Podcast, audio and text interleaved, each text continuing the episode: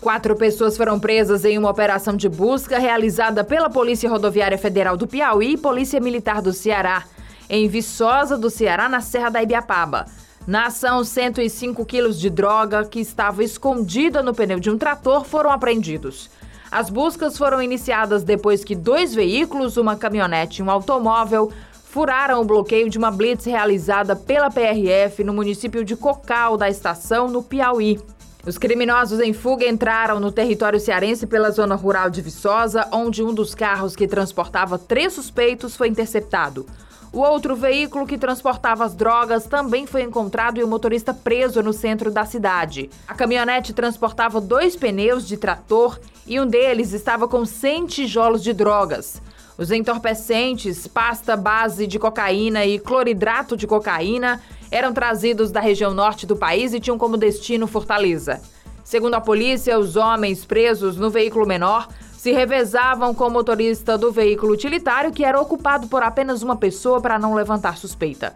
O material foi encaminhado à Delegacia Regional de Polícia Civil em Tianguá, onde foram contabilizados 26 quilos de pasta base de cocaína, 79 quilos e meio de cloridrato de cocaína, um total de 105 quilos. Os suspeitos não estavam armados e foram autuados em flagrante por tráfico interestadual de entorpecentes. As inscrições para o ProUni do primeiro semestre de 2022 começam no dia 22 de fevereiro. O período se estende até 25 de fevereiro e o resultado da primeira chamada será divulgado em 2 de março. O programa oferece bolsas de estudo integrais ou parciais em faculdades particulares a estudantes de baixa renda. O interessado deve conferir os requisitos exigidos para saber em qual modalidade se inscrever. Os convocados terão de 13 a 14 de março para comprovar as informações. Em 21 de março, o ProUni fará uma segunda chamada e o prazo para comprovar as inscrições será de 21 a 29 de março. Estudantes que ainda não tiverem conseguido uma vaga poderão se inscrever na lista de espera nos dias 4 e 5 de abril.